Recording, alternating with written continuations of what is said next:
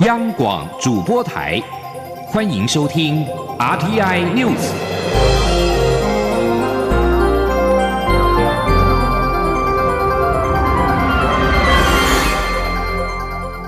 听众朋友您好，欢迎收听这节央广主播台提供给您的 RTI News，我是张顺祥。行政院在十五号核定桃园都会区大众捷运系统航空城捷运线，也就是绿线 G 零一站的延伸到中立火车站。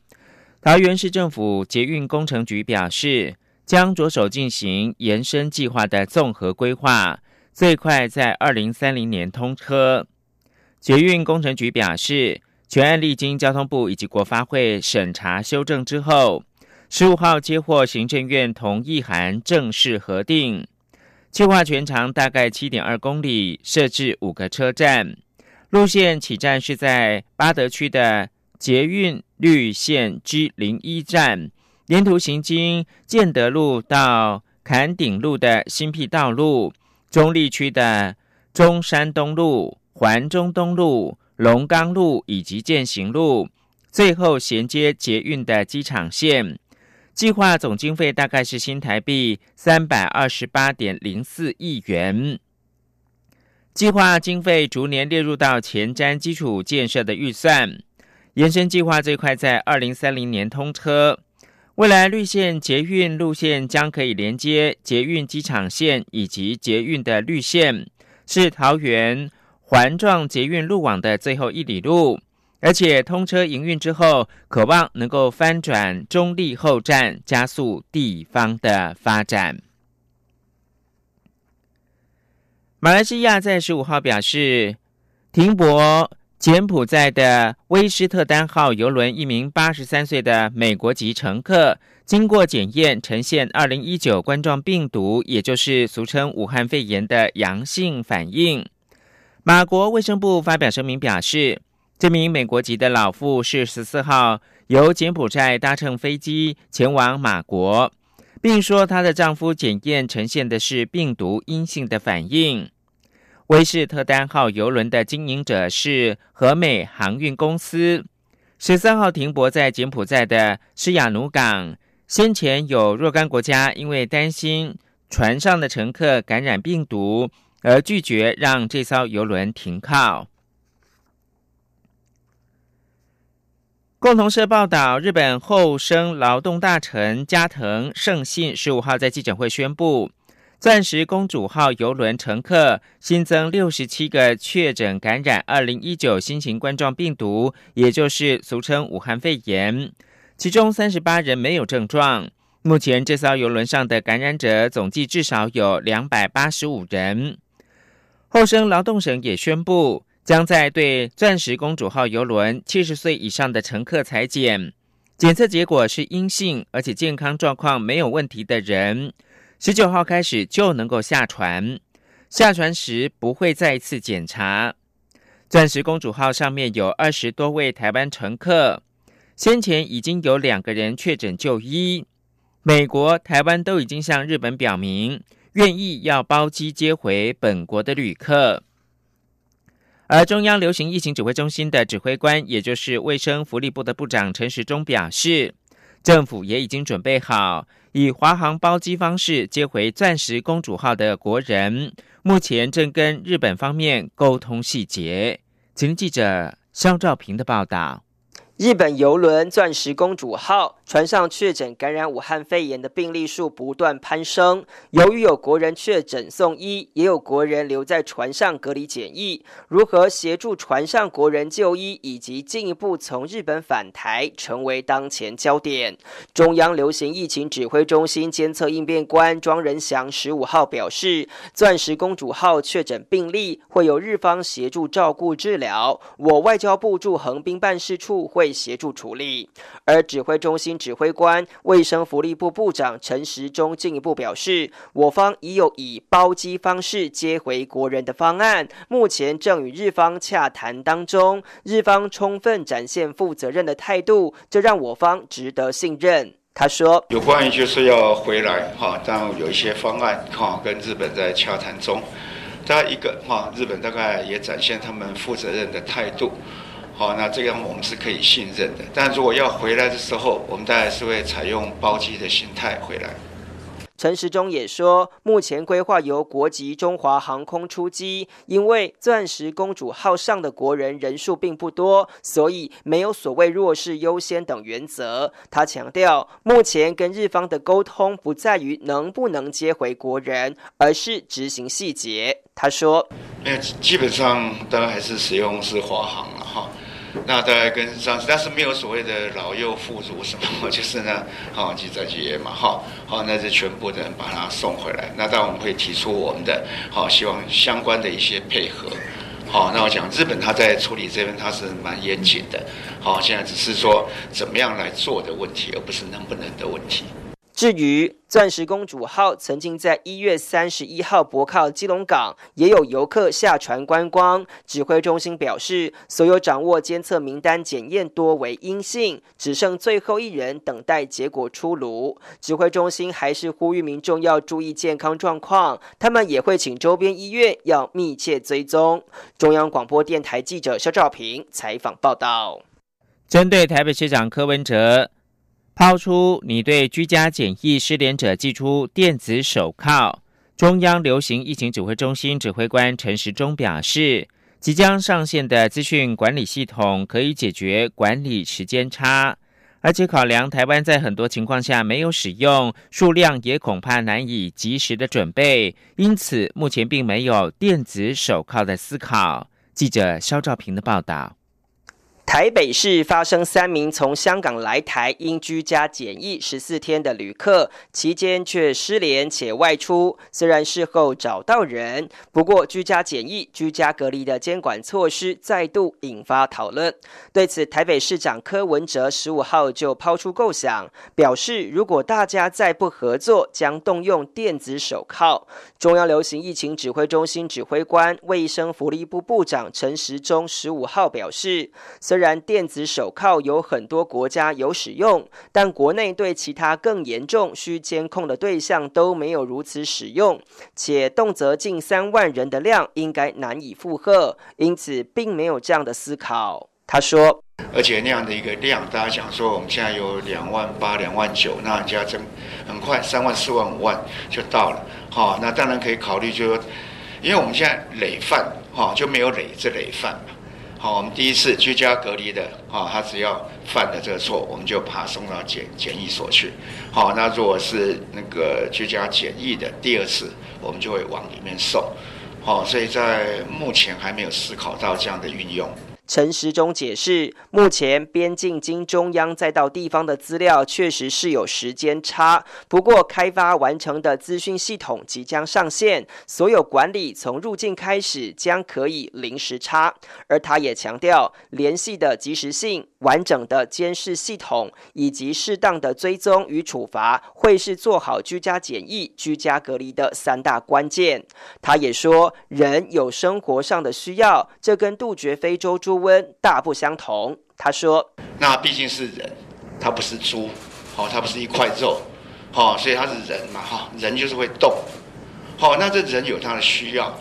好，另外一块就是说，怎么样的好的一个关怀的系统。”让他知道说有一个社会的支持的力量在帮助他。不过，这起事件也凸显需自主管理的外国人士面临旅馆业不愿出租而无处可去的困境。对此，指挥中心表示，除了会请各县市联系对居家隔离、居家检疫较和善的业者外，如果真的无处落脚，也可以向政府申请前往检疫所安置。中央广播电台记者肖兆平采访报道。陈时中和新北市长侯友谊十五号一同前往乌来检疫所视察，了解隔离检疫措施执行的状况。侯友谊建议缩短俗称武汉肺炎的 COVID-19 通报时间，这样将可以避免空窗期。看到其他的新闻，蔡英文总统去年底宣誓，今年将扩大办理租金补贴。内政部营建署近日已经陆续预告相关的草案。除了补助户数由六万户加倍到十二万户，所得限制也从现行最低生活费的一点五倍放宽为二点五倍。新制预计今年七月上路。央广记者刘品希的采访报道。为了减轻广大租户组的负担，蔡英文总统去年底宣誓将扩大实施租金补贴。内政部近日已经陆续预告相关草案，除了增加补助对象，由一般户扩大纳入单身婚育青年，补助户数由六万户加倍为十二万户。另外，也放宽所得门槛，由每人每月所得不超过最低生活费一点五倍，提高为二点五倍，让更多人可以符合申请条件。营建署副署长陈继明说。对于原来的所得水准呢，我们也考虑调高，因为配合整个呃实际上的一个状况呢，我们也把这个最低生活费呢，当初规定的一点五倍这样的一个水准呢，呃提高到二点五倍。那这样子呢，啊啊搭配刚刚讲的扩大这样的户数呢，大概就可以来啊让更多人来适用这样的一个申请条件。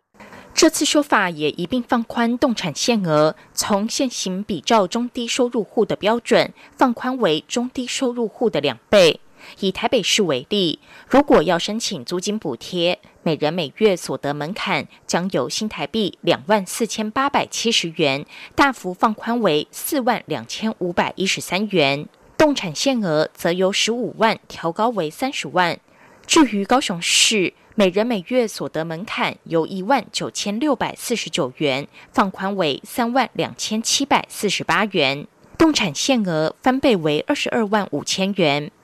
另外，现行租金补贴要求申请人的户籍地必须与租屋地相同县市，这次修法也删除这项规定，以租屋事实为主要的认定依据，不限制涉及。让到外地工作租屋的民众更容易申请到补贴。现行租金补贴在每年七八月间办理，民众如果错过申请，就要再等一年。陈继明表示，营建署将改为一年有两次的申请机会，除了七八月，也将开放年初二三月受理申请。相关法案近期也已经预告修正，预计今年七月就可适用新制。央广记者刘聘熙在台北的采访报道：一台巨大的火车开进小岛，火车会把不遵守规定的人带走。国家人权博物馆推动人权教育绘本甄选计划，选出八组创作者进行三个月的共学讨论，在十五号举行了颁奖典礼。黄奕文透过绘本作品《火车》。浅显又深刻的叙述当年国家机器的暴力行径，获得第一名。记者陈国维的采访报道。国家人权博物馆推动童话一座岛的故事人权教育绘本征选计划，公开征选八组创作者参与三个月的讨论活动与工作坊，让这群年轻的创作者了解当年政治受难者的故事，进而丰沛创作能量。由徐芳如和吴玉杰共同创作的绘本《警察叔叔》，强调当年的警察并非都是坏人，有些人是迫于现实而奉命行事，不是所有的加害者都是。坏人，每一个人他不是说都是二元对立，不是黑就是白，他一定有个灰色地带。黄奕文的绘本则透过火车暗喻，当年只要想法和政府不同的人就会被抓走，喜欢看书的、不喜欢看书的、偷偷说坏话的都会被带上火车，火车会强行带走所有他不喜欢的人事物。绘画要画出好看的画面很容易，但是要画出情绪很困难。因为快乐很好表现，但是悲伤要怎么表现，我没有画过。政治受难者蔡坤林和陈清生也出席颁奖典礼。陈清生表示，当年在人权不被尊重的时代，许多人如何被国家机器逼迫，造成多少不可挽回的悲剧和遗憾，这些都要借助各位的手和专业去呈现出来。蔡坤林则说，很开心有年轻人接棒传承这些故事，希望将来有更多人参加这项绘本甄选计划。国家人权博物馆馆长陈俊宏提到，有关本土的人权绘本向来不多。尤其在政治人权方面，国家人权博物馆将持续透过多元的译文形式，将人权教育向下扎根，并借由出版媒合会，让这些绘本作品有机会获得出版。中央广播电台记者陈国伟新北采访报道。大家好，我是卫生福利部疾病管制署防疫医师詹佩君。因应新型冠状病毒疫情，需要居家隔离和居家检疫的民众，一定要留在家里或住宿地点，不可以外出。自己和家人都要勤洗手，不要摸眼、口、鼻。还有，最好可以和家里其他人分房住，避免一公尺以内的接触。如果不得已需要共用家具或卫浴设备，请每日三次以漂白水消毒。有政府，请安心。资讯由机关署提供。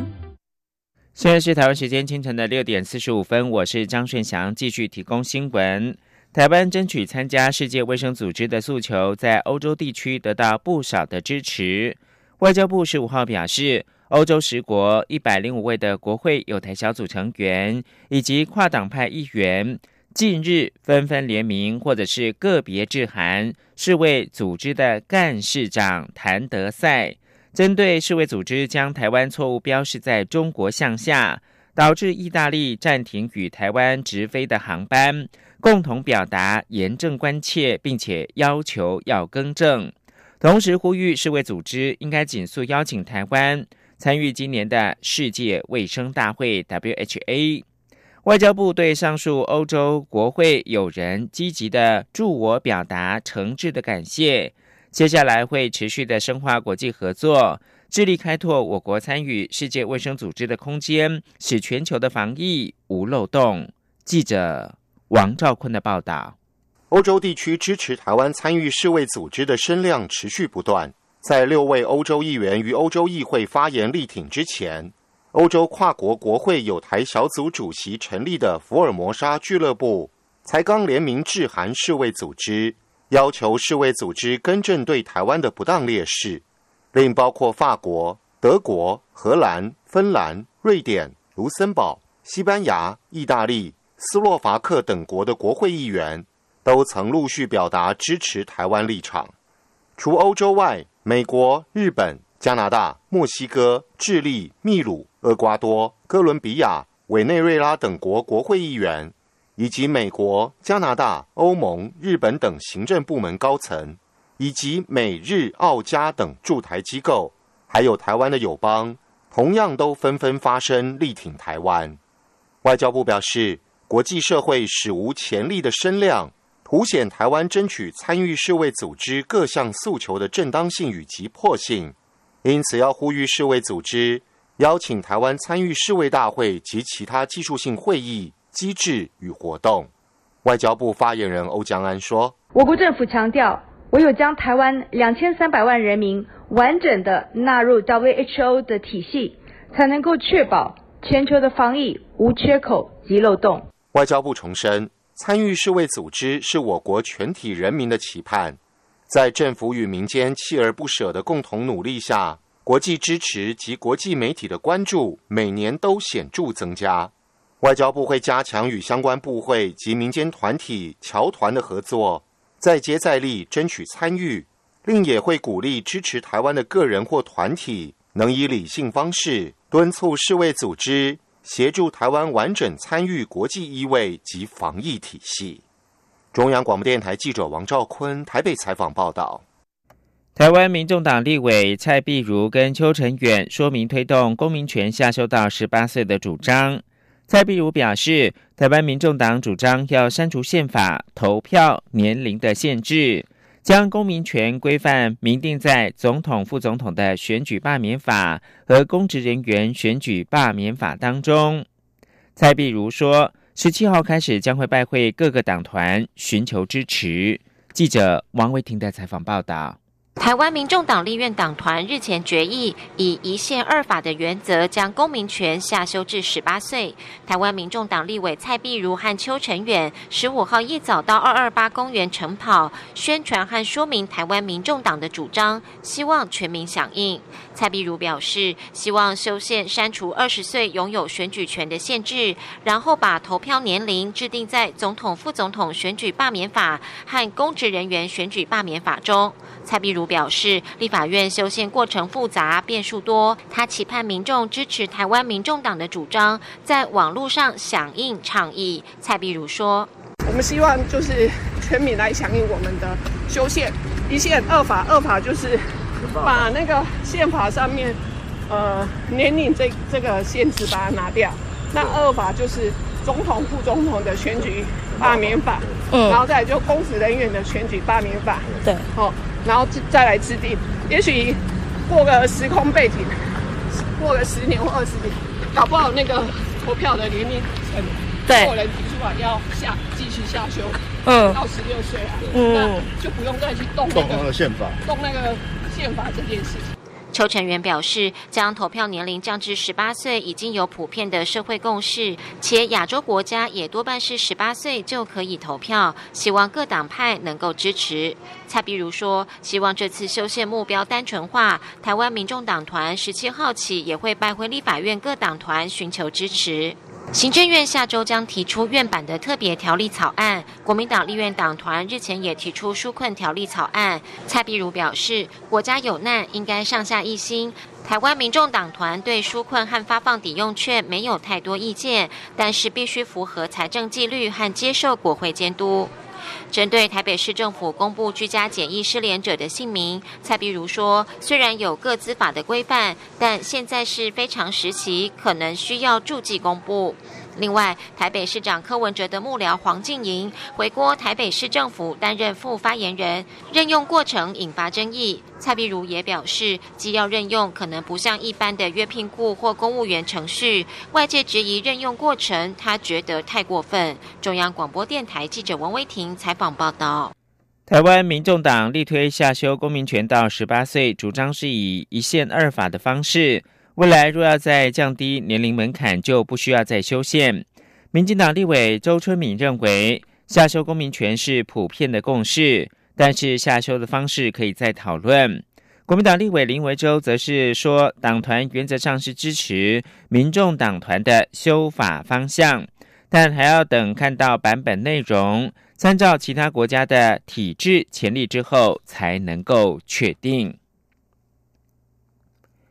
距离国民党主席补选剩下不到一个月，候选人江启臣表示，国民党已经到了非改不可的地步，否则支持者不止再次失望，更可能会绝望。而且改革不只是党主席的工作，需要全党一起来。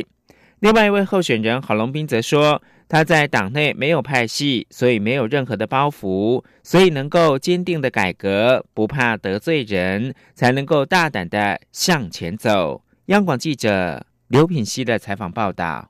国民党将于三月七号举行党主席补选投票，两位候选人江启臣、郝龙斌近来除了透过政见说明会发表对党改革的主张，也频频受访谈论改革理念。江启臣十五号上午在台中出席一场公益活动时，受访表示，基层普遍认为国民党这次大选会输，除了外在因素，内部因素则是因为国民党输在不团结、内斗内行，输给年轻。他认为国民党非改不可，否则支持者不只是失望，更可能会绝望。江启臣强调。未来不论由谁担任党主席，改革工作都必须由全党一起做，赶快做出成绩，才有机会找回大家对国民党的信心与支持。他说：“是因此我提出这些相关的改革计划。那这些改革计划，我们希望说，将来啊，这不论谁担担任主席来，改革工作也不是主席一人的工作而已，啊，是全党必须一起来的。”啊，那大家在最短的时间内拟定出改革方向跟计划，赶快开始来做啊！时间不会等我们。郝龙斌下午则在脸书发文表示，很多人不看好国民党的改革，因为国民党的包袱太重，这些包袱包括党内老旧宫廷文化。守旧保守势力的反改革、亲共买办的负面标签、错综复杂的地方派系利益，以及掌权者个人私心，但他敢坚持改革，不被反改革势力绑架，因为他在党内没有派系，也不属于任何派系，所以不会为了护己就排他。郝龙斌也再次承诺，他会专职专心做好党主席。不把党主席一职当作政治跳板，而且一视同仁、用人为才。他强调，只有无私，才能摆脱包袱和顾虑，才能坚定改革，不怕得罪人，更不怕碰触敏感的既得利益问题。央广记者刘品熙的采访报道：今年的元月二号，黑鹰直升机失事意外，造成了前参谋总长沈一鸣上将等人殉职。空军司令部表示。初步判断是因为山区天候骤变，直升机瞬间进云。飞行员不及爬高应处触地坠毁，属于环境跟人因的复合因素。央广记者郑祥云、郑玲的报道。UH 六零 M 黑鹰直升机一月二号在新北平林宜兰交界处失事，造成前参谋总长沈一鸣等八位将士殉职。事发隔日，军方寻获黑盒子，并在一月八号交由美国在台协会送往美国，上周运返台湾。空军司令部十五号举行记者会，说明初步事实调查结果。空军司令部指出，依运安会及美方解读资料，黑盒子没有实质损坏，飞行全程主警告未触发，发动机动力输出与飞行员操作同步，机械故障可能性低。空军司令部一现有市政，初步判断失事原因是因为山区天气骤变，云雾浓厚，飞行员为避开云层调整飞机仰角，但经过山头后瞬间进入云中，飞行员来不及爬高应处，因此触地坠毁，属于天气、地形与原因的复合因素。确切噪音要等待专案小组比对美方解读的所有专案资料，还有残骸见识等调查程序，进一步分析确认后，完成最后的调查报告。在惩处方面，国防部共惩处五人，包括空军司令熊厚基自请处分记过一次。第一位就是我们第四联队救护队上校队长林家田，啊，大过一次，调离现职，预化三月一日生效。因为第四联队上校副连长郑中平。好记过两次，第三位是第四联队少将连队长田永贤，记过两次。第四位，好，司令部中将副司令范大伟，记过一次。至于本人，哦，发生非安重大的事件，负全军非安成败之责，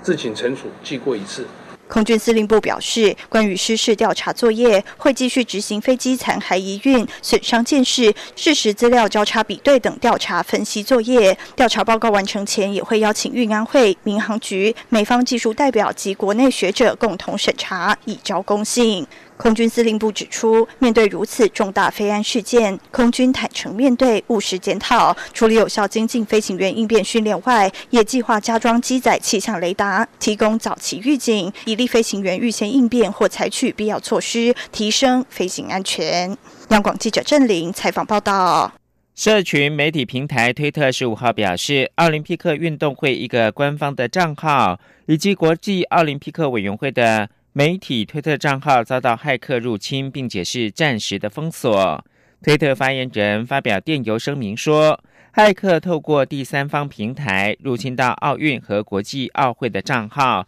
但没有披露进一步详情。国际奥会发言人则表示，国际奥会正在调查这项可能的入侵的情势。职业美式足球联盟年度冠军赛超级杯本月二号登场前数天。包括了旧金山四九人和堪萨斯酋长等多支的球队的官方推特账号，上个月也曾经遭到骇客入侵。